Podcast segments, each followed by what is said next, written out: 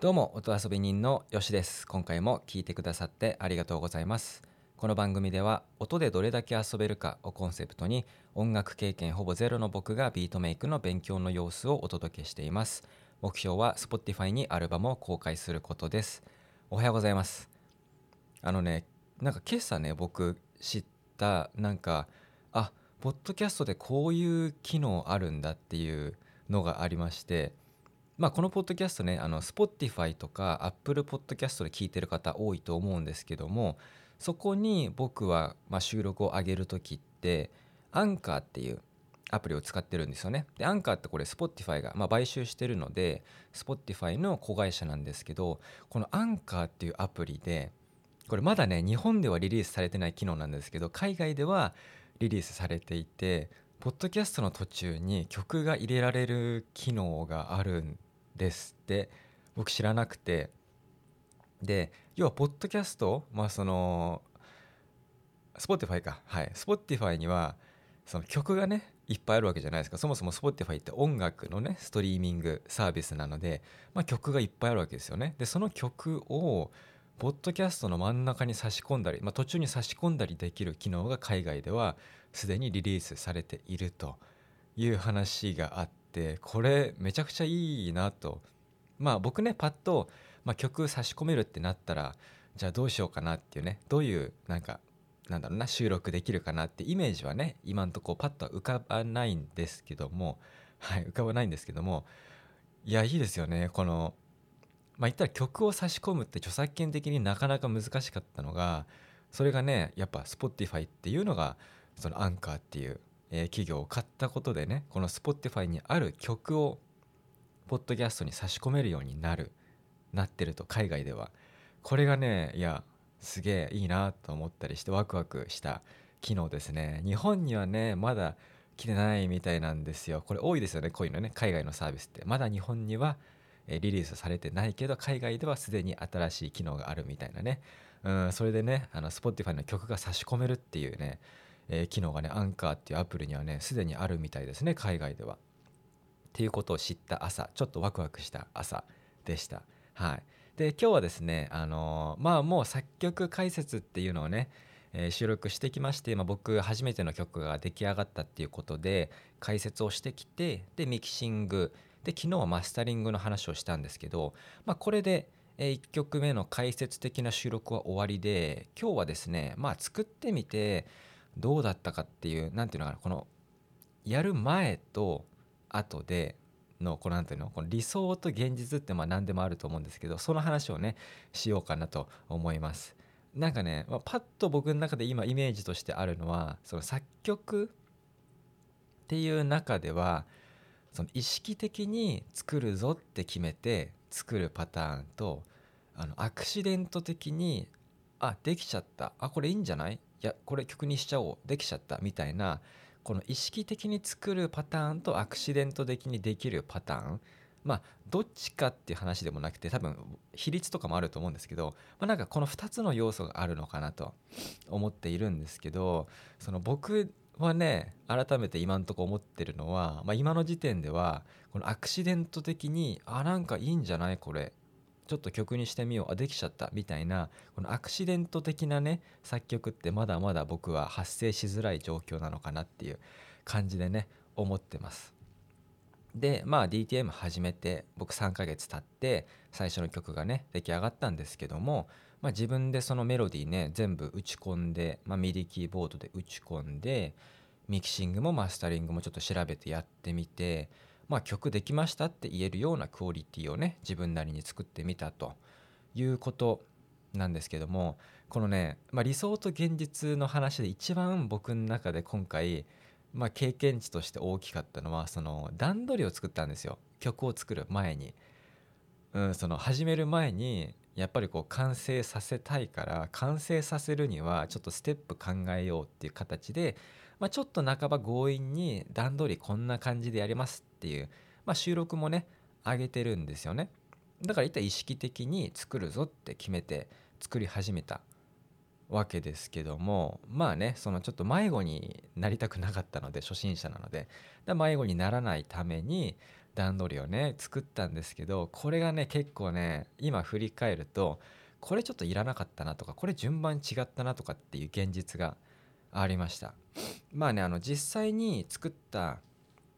あの段取りっていうのが、えー、まず最初にコンセプトをまあ作ったわけですよねまあイメージとしては僕の場合は近所の公園をイメージすると、まあ、ゆったり明るい感じにしようということでコンセプトを決めてでサンプリングしに行って実際の公園の音を取りに行って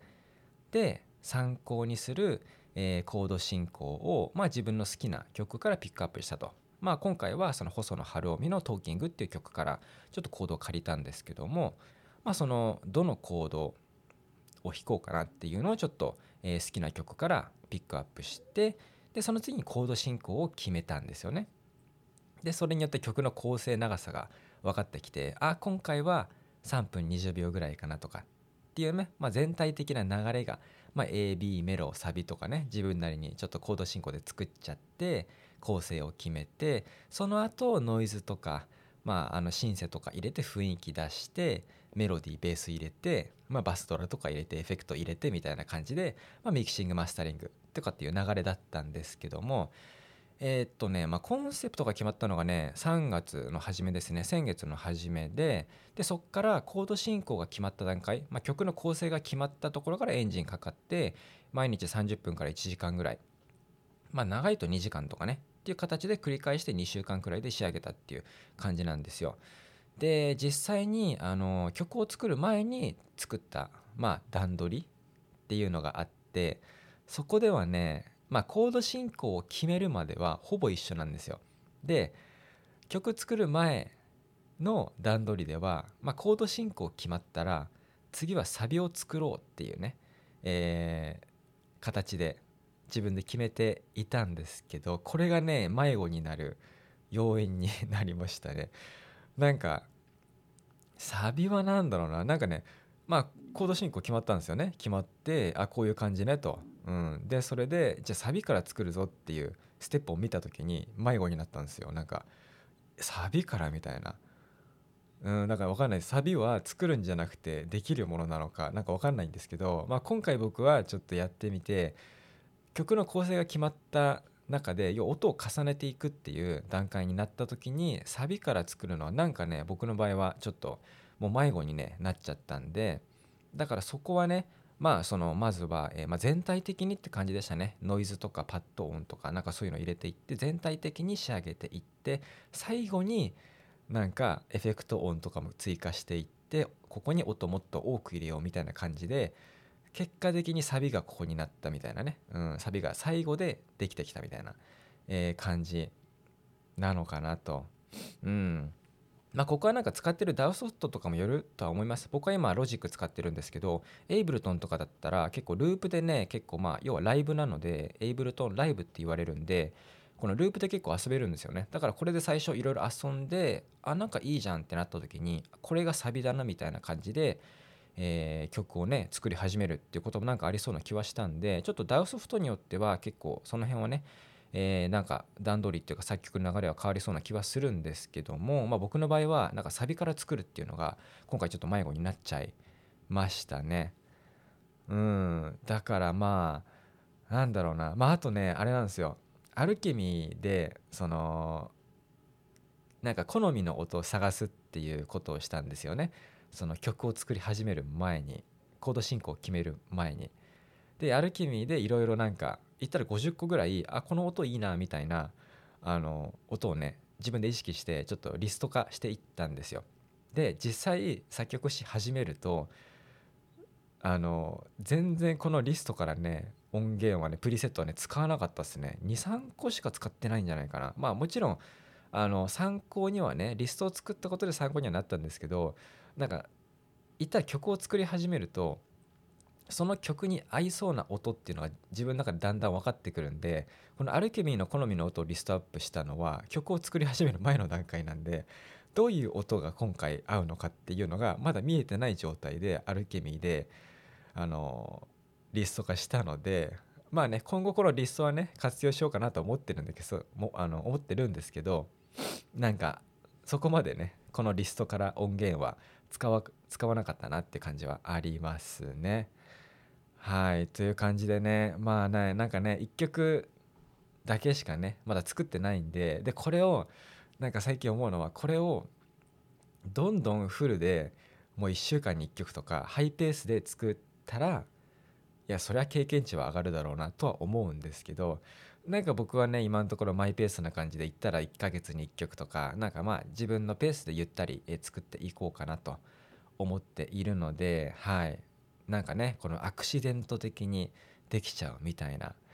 感じでねポンポン曲ができるとかっていうね人がなんかすげえ羨ましいなと思うんですけど僕はなんかもう意識的に作るぞと決めてはい。で作り始めて自分のペースで作っていくみたいななんかそんな感じかなと思いますねまだそんな多分日常にねこの DTM とか作曲作業っていうのがそんなねまだルーティン化してないっていうかまだなんかねよしやるかみたいな感じがあったりするんでそこはなんかねそのスマホアプリとかも併用しながらえー、するとよりなんかこう身近にね DTM とか作曲っていうのが入りやすいと思うんですけどそこのバランスはまだこうなんか整え中っていうか、うん、考え中っていう感じですね。はいということで今回は、まあ、初めてちょっとね曲1曲っていうあのまあ、曲という単位でねちょっと自分なりにちょっと作ってみたのでそれを作ってみた上でのまあ理想と現実みたいな、えー、話をお話し話をはい、話をお話しましたって変ですけど、はい、お話ししました。はい。ということで今回も最後まで聞いていただいてありがとうございました。なんか最後ですね、ぐたぐたになってしまった気はするんですけどね、はい、あの、いつも聞いていただいてありがとうございます。面白いな、応援したいなと思ったら番組のフォローしていただけると嬉しいです。番組へのご感想、ご意見などは、えー、詳細欄にお便りフォームのリンクを貼ってますので、そちらからお気軽にお送りください。で、完成した曲は、えー、サウンドクラウドに上げてますのでこちらも詳細欄のリンクからぜひチェックしてみてください主な最新情報は Twitter で更新中ですではでは良い一日を